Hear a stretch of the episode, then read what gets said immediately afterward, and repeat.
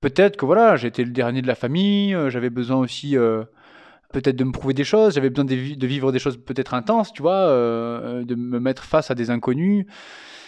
Je sais pas vraiment, j'ai jamais su l'expliquer très rationnellement, mais je pense pas que ça doive s'expliquer rationnellement en fait. c'est quelque chose qui se vit et c'est une aimantation qui est naturelle, que t'as ou pas. Des sons et des cimes. Un podcast Alpine Mag. J'ai jamais peur quand je pars en montagne. J'ai peur avant. Parois verticales gigantesques, Et c'est dit éperons interminables, Qu'est-ce qui pousse une jeune fille comme ça sous la menace des glaciers suspendus. à aller grimper sur les plus belles parois du monde Aïe, tout de suite l'aventure commence. Vous avez très probablement entendu parler de lui. Benjamin Védrine fait partie des meilleurs alpinistes de sa génération. Récemment, il s'est illustré en battant le record de vitesse de la haute route qui relie Chamonix à Zermatt en ski de rando. Au fil des années, les records sont devenus sa spécialité. De la traversée de la Meige dans les écrins jusqu'au sommet du Broad Peak à plus de 8000 mètres d'altitude au Pakistan, Benjamin Védrine est souvent le plus rapide et affiche des temps qu'on ne pensait même pas réalisables. Mais comment en est-il arrivé là? Et finalement, après quoi court-il? Alpine Mag lui a posé la question. Moi, voilà, j'ai grandi dans un Diois euh, un peu sauvage, euh, agricole, beaucoup, artisanal, très éloigné des hautes montagnes. C'est long à expliquer tout le cheminement que j'ai suivi pour en arriver là. J'ai beaucoup été am- amené à, randonner dans le Briançonnais, notamment, parce que ma mère est originaire de Briançon. Et mon oncle, en fait, qui était guide de haute montagne, moniteur de ski et euh, secouriste au PGHM de Briançon, au centre de secours de montagne, et ben, il nous faisait faire de la randonnée, et surtout à une époque, il nous en faisait faire beaucoup, je me souviens. Et on partait se baigner dans les lacs de montagne autour de Briançon.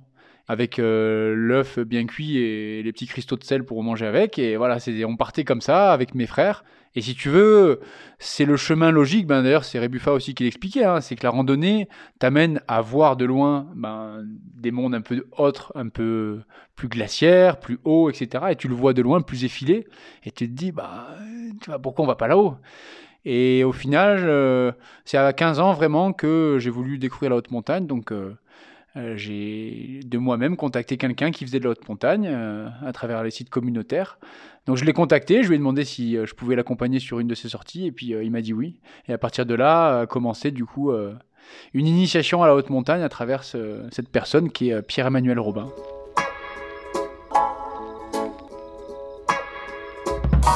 J'ai fait du ski alpin jeune, j'ai fait de la course à pied jeune, très jeune d'ailleurs, euh, même avec des petites compétitions autour de Briançon. Et puis après, j'ai fait du vélo de route, quand même, ouais, euh, vers les 13 ans, euh, en compétition aussi un peu. Et, puis après, j'ai très vite lâché ça quand je suis rentré notamment au lycée du Diois. C'est une formation sport-nature unique en France depuis 1985. Le lycée de Die dans la Drôme accueille chaque année une trentaine de nouveaux élèves. À chaque saison, un sport différent. Au milieu de quatre jours de cours au lycée, ces jeunes ont un planning aménagé. Ça les amène justement à ce début de- d'encadrement et puis même de, de gestion d'un- groupe sur un, un environnement quand même assez euh, spécifique, assez, qui est potentiellement dangereux. Originaires pour la plupart de la région, les jeunes ont déjà un projet professionnel bien en tête. Ah ben ça c'est sûr, au lycée, après moi ça a tout changé sport nature. Parce que déjà, ben, avant même de rentrer au lycée, t'as une dynamique, c'est-à-dire que t'as envie aussi déjà, même avant de rentrer dans le lycée sport nature, ben voilà, t'as envie déjà de goûter à la haute montagne à ce que tu vas peut-être vivre dans euh, la section. Et donc moi ça a été le cas, c'était un, un accélérateur. Mais c'est pas compétiteur. Et ça, c'était important, je pense, pour la- ma propre construction. Et c'est ce qui va finalement découler de tous mes projets derrière, euh, qui sont pas orientés compétition, mais dans la création. Ouais, alors Léo, euh, voilà, il faisait partie de cette section-là, effectivement. Léo Billon, bah, c'est euh, un collègue guide de montagne, mais surtout, il est euh, membre du groupe militaire de haute montagne à Chamonix. C'est un peu l'élite de l'armée française en, en alpinisme. Et Léo, je le rencontre au lycée du Diois. Et donc là, on a commencé à grimper et on a remarqué qu'en fait, on avait le même profil. On avait la même façon de voir la montagne à l'époque, rapide, technique. Et en fait, je pense qu'on avait surtout un peu la même fougue, si tu veux. On avait, euh, on était un peu boulimique de se faire nos propres expériences euh, nous-mêmes, quoi.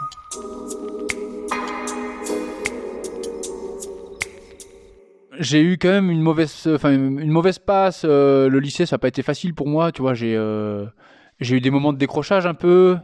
J'ai fugué deux fois. J'ai fugué une fois depuis Châtillon-Diwa en faisant du stop pour aller au Glacier Blanc, pour aller me réfugier au refuge des écrins.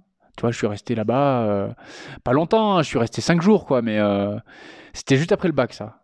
Il y avait que Léo qui savait. Et alors ça, je m'en souviens. Il était monté avec une clairette de Die au refuge des écrins pour me rejoindre parce que c'était mon anniversaire euh, et je fêtais mes 18 ans euh, au refuge des écrins. J'avais fait ce que je devais faire, le bac, tu vois, comme tout, tout jeune homme se doit d'accomplir, quoi.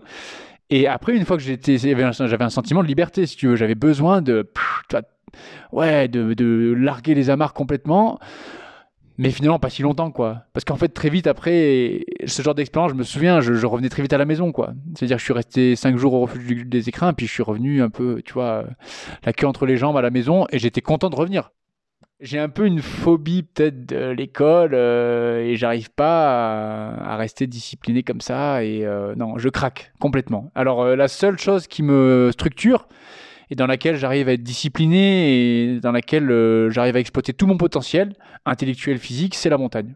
Ça, je l'ai compris très vite.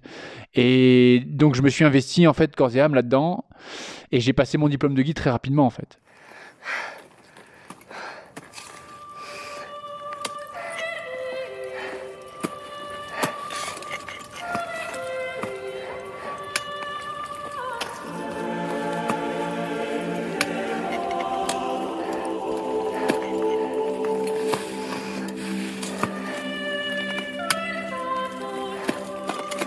Depuis plusieurs décennies, l'actualité de l'alpinisme est rythmée par les prouesses du groupe militaire de haute montagne. L'Everest, les Trois Pôles, le Chichapangma, la cordillère de Darwin, le Kamet. L'équipe, composée d'une dizaine de grimpeurs, offre à l'armée française un rayonnement international grâce à ses expéditions sur les grandes parois des Alpes et du monde. Euh, alors le GMHM, c'est un peu plus tard que l'Alaska. Euh, je vais travailler un petit peu en guide déjà. Et surtout l'été, je vais faire des grosses saisons. Et, en parallèle, je continue à faire aussi des courses pour moi, c'est-à-dire euh, des ascensions en montagne avec des copains, notamment Léo. Et puis, au bout d'un moment, Léo a intégré le GMHM. Et là, du coup, il y a eu un peu un changement de rythme, c'est-à-dire que Léo grimpait beaucoup plus avec des gens membres du groupe militaire d'haute montagne. Et du coup, moi, finalement, je me retrouvais un peu, un peu moins, euh, comment dire, euh, encordé avec lui, entre autres. Et, puis aussi, je me retrouvais dans, cette, dans ce questionnement, c'est-à-dire que tu as un copain qui change de vie, euh, auquel tu n'aurais pas toi forcément pensé si lui ne l'avait pas intégré. Et tu, te poses aussi les questions. Tu te dis, ben, pourquoi pas moi, effectivement. Et donc, au bout de quelques années, donc quand même au bout de cinq ans de guide, euh, je décide de, faire ma candidature au groupe militaire d'haute montagne. Et donc très vite, finalement, un an après, j'intègre le, GMHM à Chamonix. Et là, ça a été à la fois euh, la désillusion et en même temps une expérience euh, qui m'a enrichi, comme toutes les expériences que j'ai vécues avant, forte. C'est-à-dire que j'intègre le groupe, on part en expédition donc euh, au Yosemite ensemble, donc on fait plein de, belles escalades en Californie euh, sur du beau granit, euh, des beaux big walls comme on dit, notamment sur El Capitan. Et, puis en fait, je me blesse, je me blesse l'hiver donc en snowkite. Et, et, là, en fait, je me rends compte que la vie en groupe, la vie à Chamonix, mais tout ça me convient pas parce que je suis trop solitaire, parce que euh, j'ai besoin d'avoir mon propre rythme, d'avoir ma propre liberté, euh, de choisir mes objectifs un peu seul et puis euh, de pouvoir aller tout seul en montagne, ce qui dans un groupe militaire n'est pas trop accepté parce que tu peux pas avoir un soldat comme ça dans la face du Mont Blanc tout seul, ça serait pas assumé par, par le groupe si tu veux, c'est même pas possible. Et, donc, malgré tous euh, les liens que j'avais tissés avec eux et toutes les relations qui étaient super bonnes, j'ai décidé d'arrêter euh, cette expérience.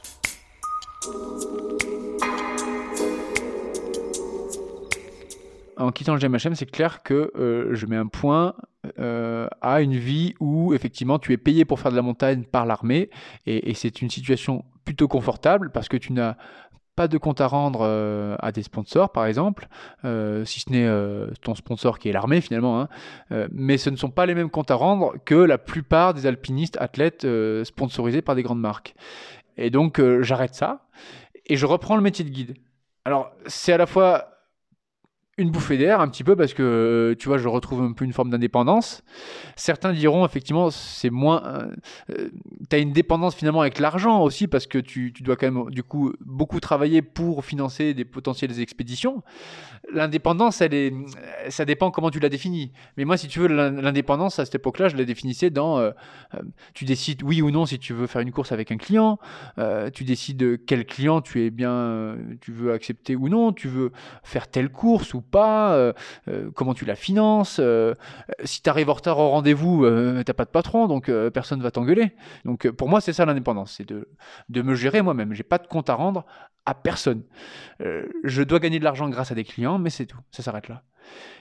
Et je me souviens quand j'étais à Chamonix, quand même, on, on avait évoqué avec Léo la deuxième possibilité dans notre monde pour pouvoir vivre de sa passion, donc du sport autre que guide, c'était de devenir sponsorisé, effectivement.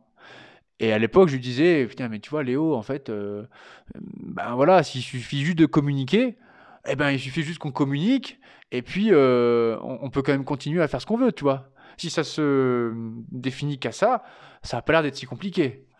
Et donc, euh, au bout d'un moment, en fait, cette discussion, elle, elle me revenait, en fait, au fur et à mesure que je faisais des courses avec des clients après le GMHM, entre 2019, 2020, etc. Et petit à petit, je me suis posé la question de plus en plus à me dire, ça me plairait quand même, tu vois, un jour de pouvoir vivre et de faire que ça, quoi. C'est-à-dire de, de plus avoir à faire le métier de guide et euh, d'avoir des projets plus ambitieux ou en tout cas des projets plus construits, plus aboutis, dans lesquels je m'entraînais un peu mieux, etc. Et, et ça a mis quand même du temps à se mettre en place parce que moi, j'ai l'habitude de prendre le, temps pour tous les projets que je mets en place. Et, et c'est arrivé finalement, tu vois, euh, en 2021, 2022, dans ces eaux-là. Donc ça a pris du temps quand même. ouais. Benjamin, c'est un profil euh, bien plus endurant que nous, Sébastien Rattel, ancien membre du GMHM. qui a, voilà, qui a une autre vision, une autre manière de voir la montagne. Lui, je pense qu'il a, il a très peu fait de bivouac en hiver, parce que la plupart du temps, il fait des voies à la journée. Alors euh, ouais, je pense que ce qui m'a mis sur le devant de la scène, il y a eu effectivement la traversée de la Meige, donc depuis la Grave jusqu'à la Grave, euh, par la belle et célèbre traversée de la Meige. Voilà, c'est une course un peu un peu d'ampleur dans le massif des Écrins. Ça, 2020, ça marque. Euh, du coup, c'est effectivement le record de la traversée de la Meige. Alors, il n'y avait pas eu de temps avant, donc euh, on appelle ça un first time no, voilà. Et ça, je le fais assez rapidement, 4h38. Et là, ça a un écho, un petit peu, ouais, à travers le, monde de, de la montagne, etc. Et après, qu'est-ce qu'il y a eu d'autre Euh, Le Chamlang, ouais. Alors Chamlang, euh, mais tu vois, c'est récent. hein, c'est 2021, voilà, 2021. Et en fait, c'est tout des aventures qui ont été mis un peu plus en avant aussi, je pense, euh, qui découlent en fait de toutes les expéditions que j'ai pu faire avant aussi. C'est-à-dire que le fait d'avoir finalement un cursus comme celui que j'ai eu, ceux qui me suivaient et les journalistes qui me connaissaient, en fait, savaient à qui euh, ils parlaient, quoi. C'est-à-dire que ils savaient que j'avais été dans le groupe du géant avec Christophe Moulin, ils savaient que j'avais fait une expédition avec Mathieu Détry et Pierre Labre, etc. Donc euh, oui, je sortais pas nulle part et euh, j'avais une base solide d'alpinistes français euh, sortant quand même d'un cursus euh, très classique dans le haut niveau, quoi. Euh, tous les alpinistes qu'on connaît en France euh, depuis euh, euh, les années 90, euh, mi-90, sont sortis de ces groupes-là. Donc il y a une forme de référence, euh, un référentiel qui est abouti, qui est, euh, qui est voilà, de notoriété publique. C'est comme ça, quand tu sors de ce groupe-là, c'est vrai que tu as un bon bagage. quoi. Et donc en fait, grâce à tout ça, les expéditions que j'ai pu faire à partir de 2017, euh, 2019, 2021, euh, elles avaient quand même une forme de maturité. Et donc ce que je faisais euh, était cru et était écouté. Quoi. Allez, on démarre de la grave. Il est. doit être 2h. non, même pas 2h. 1h40, quelque chose comme ça. Gare des. Et il est trop tôt. On s'est levé trop tôt. 4h40, sommet Est. Bon, le soleil est pas encore là. Première dent à la désescalade. Ah, Léo qui euh, fait gaffe parce que le rocher est pas toujours euh. L'été 2021, si tu veux, je prends un été sabbatique. Je travaille pas. Je travaille pas pour faire de la montagne, en fait, juste pour moi. Et donc à ce moment-là, euh, je, décide de prendre la voie plutôt du, des partenariats et du sponsoring. On a fait la traversée Ratomèche-Pavé-Gaspard avec Léo Billon. Euh, j'ai fait le Spaghetti Tour, euh, si tu veux, en solo, là-bas au Mont-Rose, euh, en 9h10. Et, puis on a fait aussi, notamment avec Léo Billon, ça parle peut-être un peu moins, mais euh, un enchaînement de, voix dans le Pilier Rouge du Brouillard.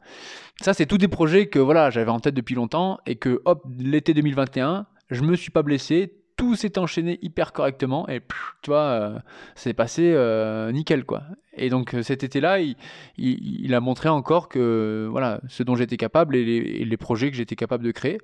Et en plus, juste après cet été-là, je pars en expédition avec Charles Duboulot que j'ai rencontré cet été-là, et on part au Népal, tenter d'ouvrir du coup une voie mixte sur un sommet à 7300 mètres dans le parc du Makalu. Et là, le Chamlang, l'énorme face nord, froide. C'est parti pour le Chamlang.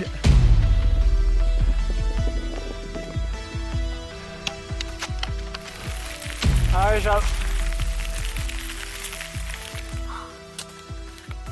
On sait pas trop si on va pouvoir sortir là. Et vu que c'est une voie qu'on qu on aura du mal à imaginer descendre en rappel. Euh... Donc euh, là, on a passé 4 jours, 3 jours dans la face en tout, 4 jours en tout euh, pour redescendre.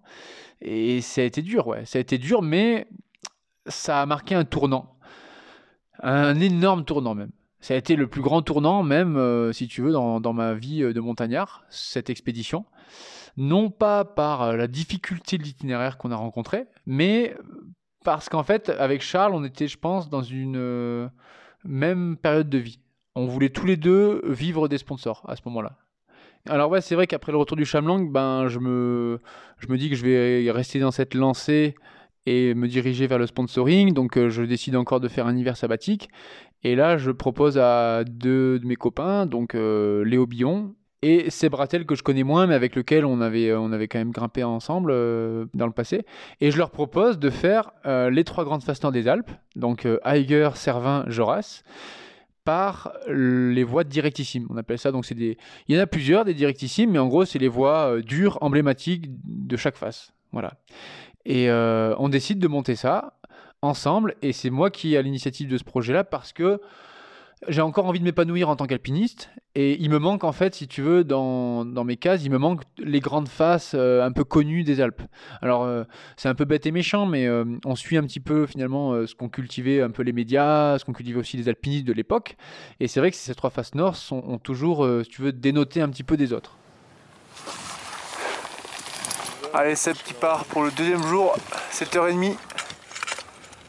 Une longueur bien raide au-dessus du bivouac. Et là, de bon matin, bah, ça va piquer un peu, j'ai l'impression.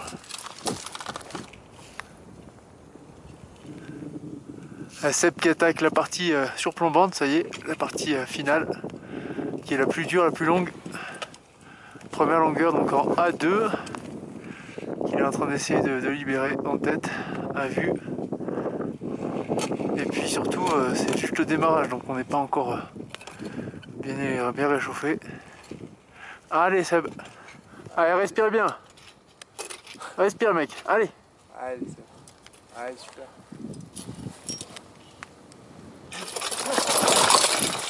Ah Ça va? Et donc il y a cette curiosité en fait euh, en tant que alpiniste des écrins, si tu veux, qui a toujours été un peu chauvin, euh, qui a jamais voulu démordre euh, dans l'idée que les écrins, ben, c'était le meilleur massif euh, des Alpes. Et à l'époque, pour la petite anecdote, même carrément, quand j'ai commencé le diplôme de guide, je me souviens que je voulais pas aller au Mont Blanc. Tu vois, pour moi, j'avais j'avais parié à ma copine que j'irais jamais au Mont Blanc. Et, c'était une petite, euh, tu vois, genre une petite fierté de dire, euh, moi, je ferai jamais comme les autres. Et en fait, heureusement, je pense, grâce à mon esprit un peu ouvert, au bout d'un moment, j'ai vite, euh, je me suis vite désancré un peu de cette idée-là, et euh, j'ai découvert que le Mont Blanc c'était sympa quand même, et qu'il y avait plein de voies superbes à faire. Et, très vite, ça a continué comme ça, c'est-à-dire que j'ai désacralisé le Mont Blanc, puis après, je me suis dit, ben, il y a, le Lager, il y a le Cervin, et ben, il faut y aller, il faut découvrir ce que c'est. Et, et, ça, pour moi, c'est la curiosité. En fait, c'est ce qui me définit aussi, je trouve. C'est-à-dire que je suis caméléon, quoi. Je suis capable, si tu veux, de d'accepter plein de manières de faire, et euh, je trouve du bien dans plein de manières de faire, quoi. Je suis pas dans une seule catégorie, euh, dans une idée fixe, une seule manière de pratiquer la montagne, quoi. Et c'est ce qui fait aussi que j'ai une forme de, cette forme de polyvalence, c'est que je suis ouvert à tout, quoi. Je trouve que faire du parapente c'est génial, je trouve que le ski de pentraide c'est génial, je trouve que l'escalade c'est génial, et c'est vrai que j'ai moins cette optique euh, un peu parfois bourrue que peuvent avoir euh, certains, et que je peux avoir aussi parfois dans ma vie, à me dire, ben, il y a que ça qui est bien, voilà.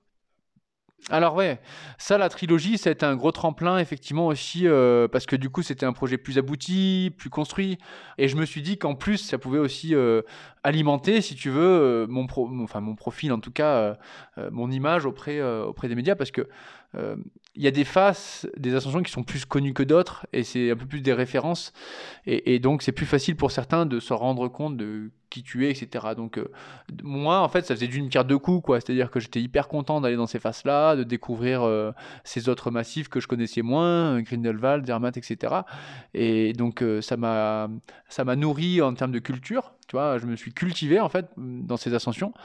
Euh, et, en même temps, quand j'en suis ressorti de, de cette, quand je suis ressorti de cet hiver-là, euh, effectivement, j'ai senti que ben, les marques étaient beaucoup plus euh, réceptives, beaucoup plus à l'écoute de, de mes propositions.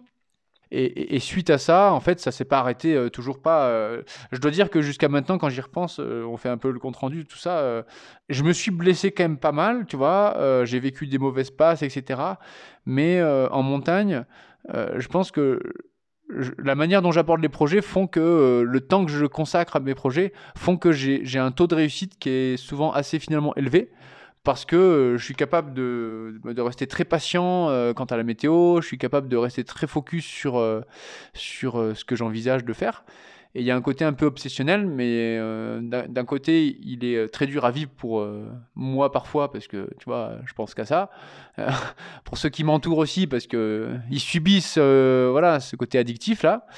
Et, en même temps, c'est ce qui me permet à moi de voilà d'avoir un taux de réussite assez élevé et de et d'arriver à, terme souvent des choses que j'ai envie de faire.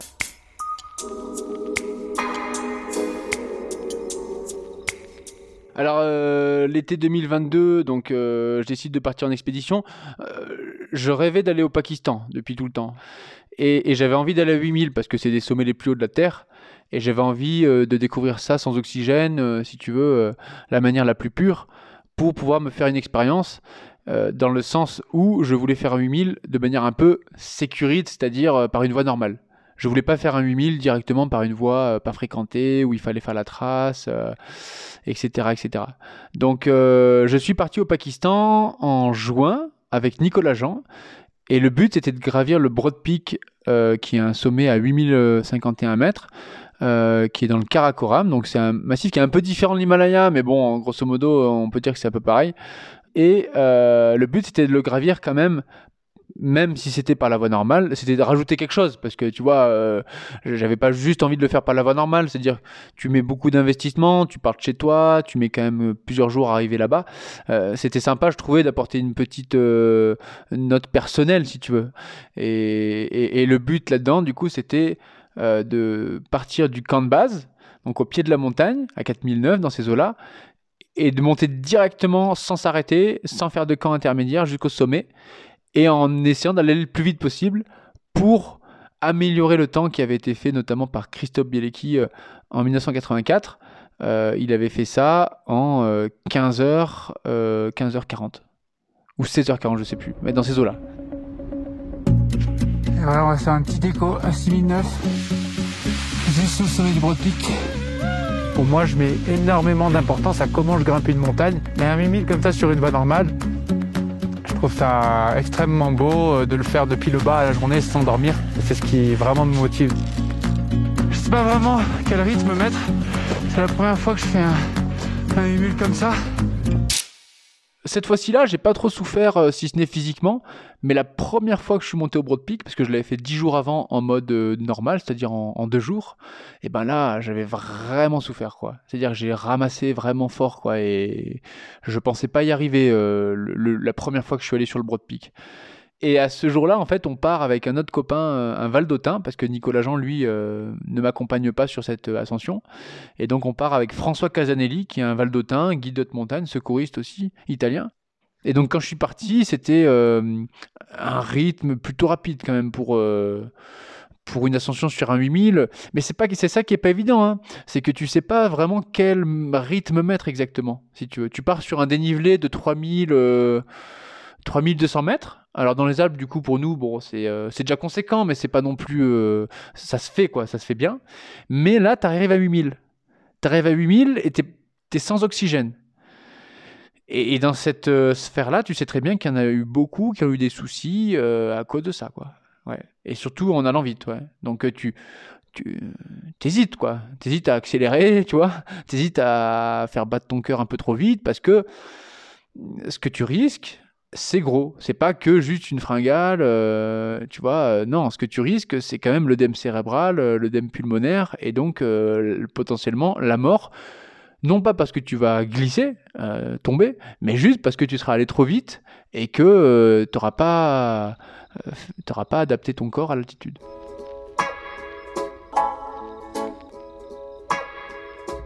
3h45 du matin, j'arrive au cran 3 à 7000 mètres, et là, du coup, il fait encore nuit, et, finalement, c'est plutôt entre le camp 3 et le col qui est caractéristique à 7800 mètres, donc 200 mètres sous le sommet, que là, entre les deux, arrive le lever du jour.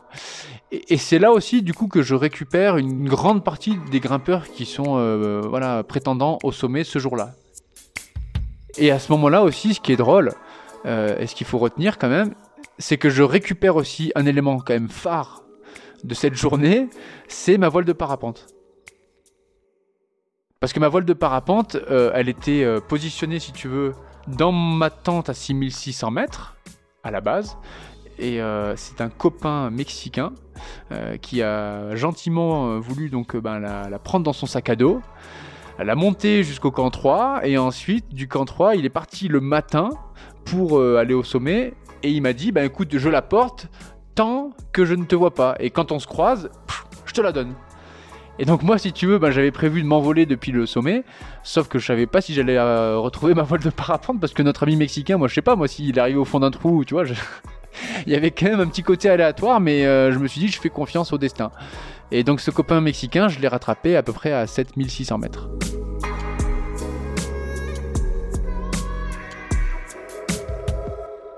D'habitude, quand j'arrive à un sommet, euh, je suis pas le plus expressif. Tu vois, c'est-à-dire euh, qu'avec Léo Billon, on a toujours cultivé cette forme un petit peu de, pas, pas de nonchalance, mais en tout cas euh, de sobriété, euh, sobriété un peu heureuse, hein, on va dire, hein, dans le sens où on est content de ce qu'on a fait. Mais même pas en fait.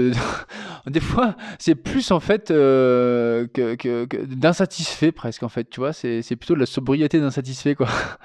Et, et, à ce moment-là, en fait, au, au j'ai une montée de frissons et de contentement, si tu veux, qui est, euh, qui est forte, quoi. Et je l'ai pas ressenti souvent, ça. Ouais.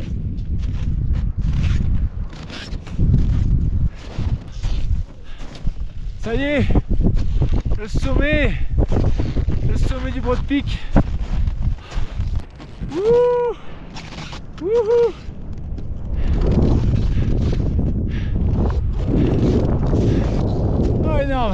7h28 7h28 Wouh oh, oh, même pas en rêve. Oh là là et là, après, bah, c'était le plus beau vol euh, que j'ai pu faire en parapente parce que l'histoire, euh, voilà, tu vois, j'ai fait l'ascension depuis le bas, euh, tout s'est bien passé, il fait grand beau, là, tu vois tous les sommets aux alentours, tu vois le côté chinois, tu vois le Broom.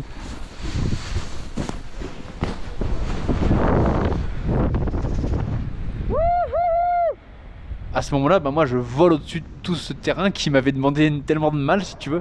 Donc c'est une petite revanche personnelle.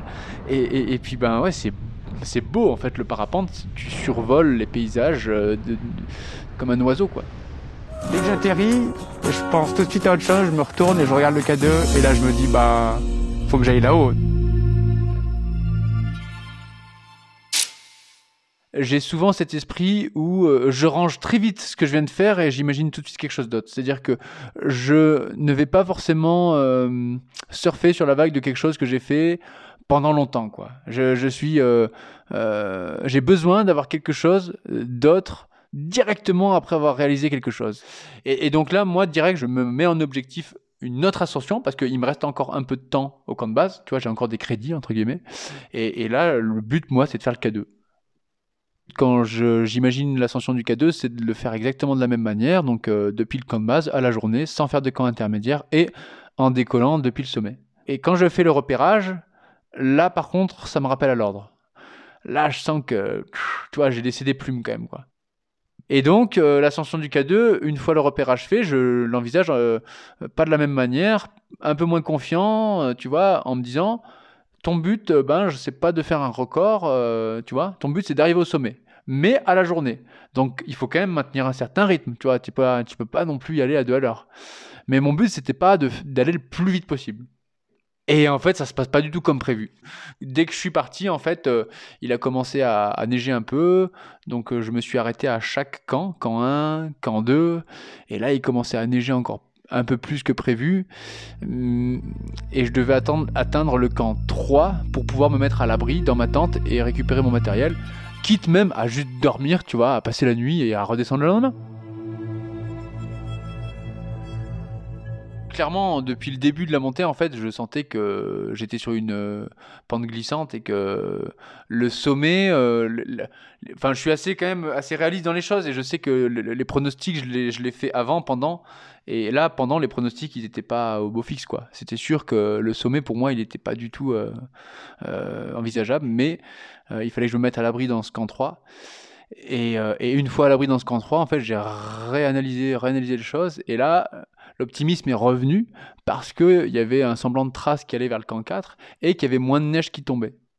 Et donc moi, je suis à ce moment-là bah, au lever du jour, euh, dans ces eaux-là vers le camp 4, là, et, j'arrive sous le glacier, euh, sous le Serac Bottleneck. C'est un passage très connu, bah, une sorte de caractéristique majeure de la voie normale. C'est un grand sérac, une barre de, une barre de glace de plus de 100 mètres qui surplombe l'itinéraire et sur lequel il y a déjà eu des drames. Et là, à 8300 mètres, ça traverse vers la gauche.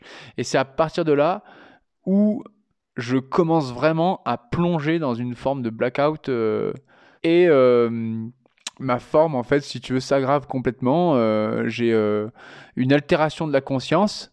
Et en plus de ça, j'ai une fatigue excessive qui se met en place, mais que je maîtrise même plus dans le sens ou maintenant, là, en te parlant, et même en redescendant du K2 juste après, euh, je me souviens plus euh, de quoi que ce soit quasiment à partir de ce, moment-là. J'aimerais bien pouvoir donner des explications, mais sauf que j'en ai pas, parce que vu que je m'en souviens pas du tout, je sais pas comment j'ai réagi à ce moment-là. Je sais pas quand j'ai fait demi-tour déjà. Mais euh, la chose dont je suis sûr, c'est qu'a priori, j'ai fait demi-tour de moi-même. Ce qui est sûr, c'est que en entamant la descente, euh, j'étais toujours fatigué.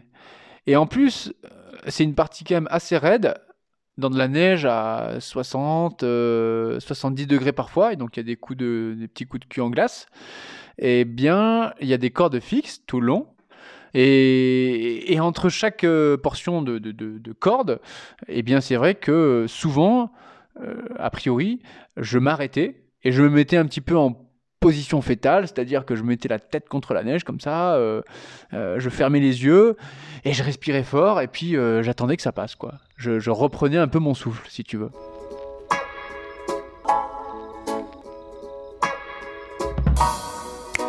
Celui qui, me voit en premier et qui, crée l'alerte un petit peu, c'est un Polonais.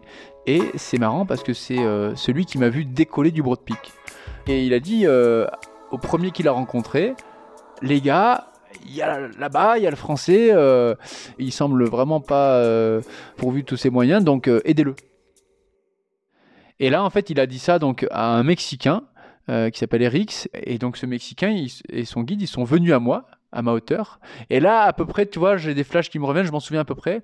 Ils m'ont demandé si je voulais de, un médicament et, et, savoir si je voulais de l'oxygène. Et là, l'oxygène, ben oui, j'ai dit oui tout de suite. J'ai dit oui parce que pour moi, l'oxygène, je savais que c'était le remède idéal pour reprendre un petit peu euh, possession de mes moyens. Et en fait, il faut se rendre compte à quel point, si tu veux, c'est euh, notable quand même ce geste-là à 8000 euh, dans leur situation à eux où euh, voilà en tant que guide normalement bah, tu peut-être une bouteille d'oxygène mais tu la gardes et là donc bah, dans la situa- situation dans laquelle j'étais ce mexicain qui était le client il a euh, ordonné entre guillemets mais en tout cas il a complètement validé le fait qu'il fallait absolument m'aider parce que il m'avait retrouvé dans une position comme ça un peu une position fétale euh, euh, complètement avachie euh, dans l'attente de dans l'attente de rien en fait. C'est-à-dire dans l'attente de dans l'attente de rien. Donc euh, j'aurais pu rester comme ça euh, peut-être une éternité euh, mais ça on sait pas vraiment euh, ce qui aurait pu advenir et puis voilà très vite euh, une fois revenu à la hauteur à peu près euh, euh, où ça a commencé à 8003 j'ai repris petit à petit possession de mes moyens j'ai retrouvé la conscience l'oxygène je pense a fait son effet et puis juste la perte aussi d'altitude tu vois et donc là, on s'est tous rejoints et, François Casanelli m'a aidé notamment à, redescendre, voilà, pour garantir le fait que je, je redescendais jusqu'en bas, quoi. Et arrivé au camp 3, j'étais épuisé, tu vois, fatigué vraiment, tu vois, comme si je sortais d'un coma, euh, que j'ai dit à François, là, François, euh, je vais essayer de décoller en parapente, tu vois, parce que c'est plus simple pour moi, quoi, tu vois, de descendre en 10 minutes, je suis en bas, quoi. J'ai déployé ma voile et puis euh, ouais ouais au premier coup ça a décollé et ouais dix minutes après j'étais j'étais à côté du camp de base du, du K2.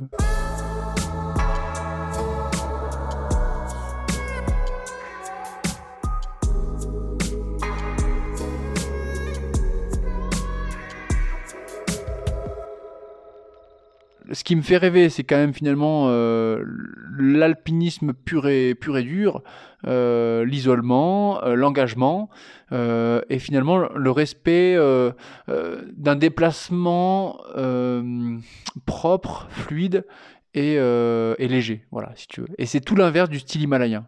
Du style himalayen qui existe encore sur les voies normales, mais qui demain ne pourrait pourrait ne plus exister si, si on prend la décision. euh.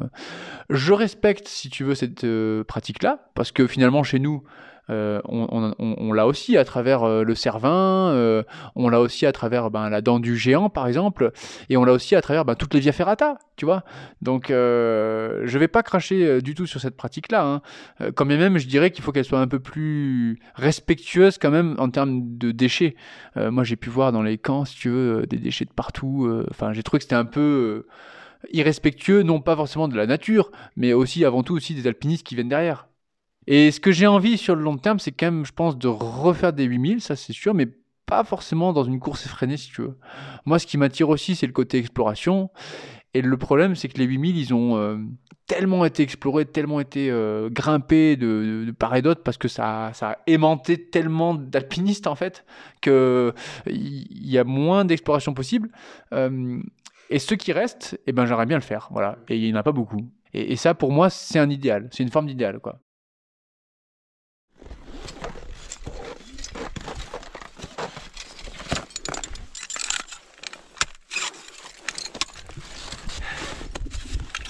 Wouh Énorme. Énorme. Ouais. Wouh C'est trop fort mon gars. C'est affligeant, non Trop fort. Bon, on l'a fait. Oui, ben avec Léo, du coup, on, on s'est retrouvé à deux, ce qui n'avait pas été le cas depuis longtemps, si tu veux. Et on s'est retrouvé à deux avec euh, finalement euh, une expérience, si tu veux, euh, chacun de notre côté, qui était quand même euh, à un point euh, de maturité assez conséquent. Et, donc, en fait, on a pu grimper, on a pu imaginer cette ascension de la Gousse de Maison comme on n'aurait jamais pu l'imaginer cinq ans auparavant, par exemple grâce à toutes nos expériences passées, on s'est dit, ben, on va tenter cette voie qui a jamais été faite à la journée dans la face nord des Joras, euh, même en hiver depuis la Rimée. On va la tenter à la journée, mais en partant depuis Chamonix à pied, enfin ski exactement. Et ensuite, on va gravir l'ascension, euh, on va gravir la voie donc euh, ben, à la journée jusqu'au sommet et redescendre euh, sur Courmayeur, pareil, la même journée, le soir.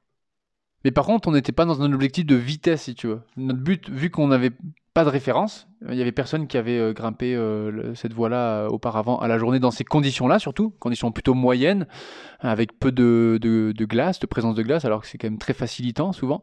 Et ben, c'était pas évident pour nous, si tu veux, de de pouvoir imaginer se dire allez, on va le plus vite possible. Tu vois, il fallait aussi qu'on assure la garantie d'arriver au sommet en bonne forme, quoi. Voilà, pour aussi descendre. Quand quand t'as déjà une ascension qui a été faite à la journée, une ligne, tu, tu sais sur quoi te baser et en fait psychologiquement tu te, tu pars pas du tout avec le même euh, même principe quoi. Donc là nous il a fallu qu'on casse cette barrière psychologique et qu'on tente le truc, ce challenge de le faire euh, comme ça.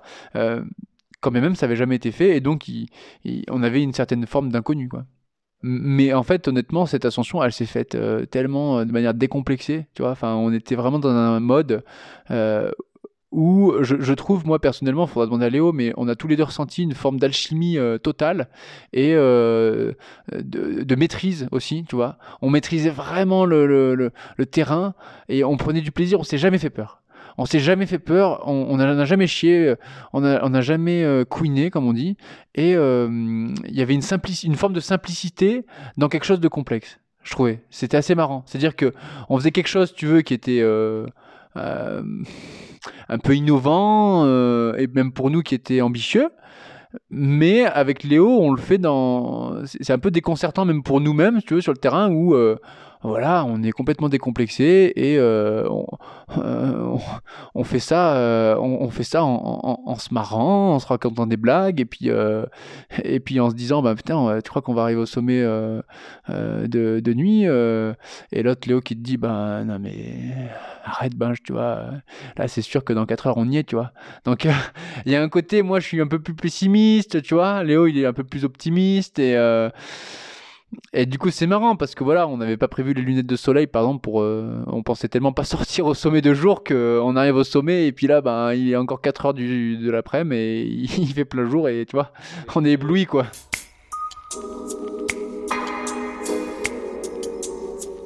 Et en fait, tous les deux, bah voilà, on se connaît tellement, on sait de quoi on est capable. Je... Ça nous a fait plaisir de se retrouver tous les deux et de pouvoir euh, exploiter notre potentiel. Et ça nous a montré qu'en fait, on était capable de faire ça. Et, euh, et à l'avenir, du coup, on envisage des choses un peu plus complexes, euh, plus innovantes encore. Alors sans non plus, tu vois, euh, aller trop loin, quoi. Pour, on veut pas non plus dépasser la limite et on veut rester dans, le raisonnable. Mais chaque année, voilà, on sent qu'on on progresse, on progresse, et, donc c'est normal aussi pour nous de, de- de- d'essayer de goûter à de nouveaux univers et des nouvelles sensations, parce que c'est des sensations nouvelles. En fait. Notre but aussi, je trouve, dans notre, dans notre carrière, c'est euh, d'essayer de, de, de nous renouveler en fait chaque fois. C'est-à-dire de pas rester sur un schéma classique où tu vas faire une ascension ben, euh, en dormant au pied, puis ben, tu vas atteindre le sommet euh, le soir, le soir, et tu redescends, etc. Euh, là, ça, ça, ça épice vraiment notre manière de voir la montagne et le regard qu'on a. Du coup, il est comme euh, celui qu'on avait, euh, je sais pas moi, quand on a commencé la montagne, si tu veux. On arrive sur un, sur des profils où euh, on a amassé vraiment beaucoup d'expérience, où on pourrait se reposer sur euh, nos acquis, mais au contraire, on, essaye d'innover et, de nous mettre dans des situations inconfortables, si tu veux, où on n'est on n'est pas sûr de, réussir. Là, ce qu'on a, qu'on a pu voir finalement dans, dans cette interview, c'est qu'effectivement, tu as remarqué qu'il y a eu une progression qui était plutôt lente, qui a été graduelle, qui a, euh, euh, suivi un, schéma un peu classique finalement au début, et qui maintenant voilà, va vers quelque chose de, plus innovant euh, pour la communauté finalement, et dans lesquels nous, on n'a même pas forcément de, de, de base. Il n'y a pas de base sur laquelle on peut construire nos projets, si tu veux. Il y a les bases qu'on a faites avant, mais on n'a pas de référence de personnes qui ont déjà fait ça, donc du coup, il faut que nous-mêmes, on, ose, on ose aller un peu au-delà de, de ce qui a déjà été fait. Et il faut avoir confiance en soi pour ça. Il faut avoir euh, du coup pas mal d'acquis. Et, maintenant, malgré le mon tempérament où à la base, tu as bien vu, j'avais pas beaucoup confiance en moi, ben, maintenant j'arrive de plus en plus à exploiter ce capital et, euh, et en étant bien entouré comme des gens comme Léo et ben voilà on arrive à pouvoir réaliser des, des choses qui sont nouvelles pour nous et pour, pour les autres aussi ouais c'est un peu le ouais, c'est comment on voit les choses mais après c'est vrai qu'il y en a certains ils vont faire une carrière de montagne où ils vont faire euh, ils vont stagner un peu mais en prenant du plaisir toujours dans la même façon de faire les choses. Et, et nous c'est vrai qu'on a c'est une flamme qui durera peut-être pas éternellement, tu vois. Peut-être qu'un jour, euh, je sais pas moi, euh, j'aurais descendu la face nord de l'Everest euh, à ski, euh, j'aurais fait le K2 en parapente, j'aurais fait une belle ouverture sur un, sur un, sur un 1000 et puis j'aurais fait un autre truc dans les Alpes d'Aimant, ben peut-être qu'au bout d'un moment, tu vois, ma flamme elle se réduira parce que je, me dirais que j'aurais atteint une forme d'idéal quoi de celui que je, voulais atteindre. Mais là actuellement, je je pense pas l'avoir atteint donc je continue sur la lancée. Ouais.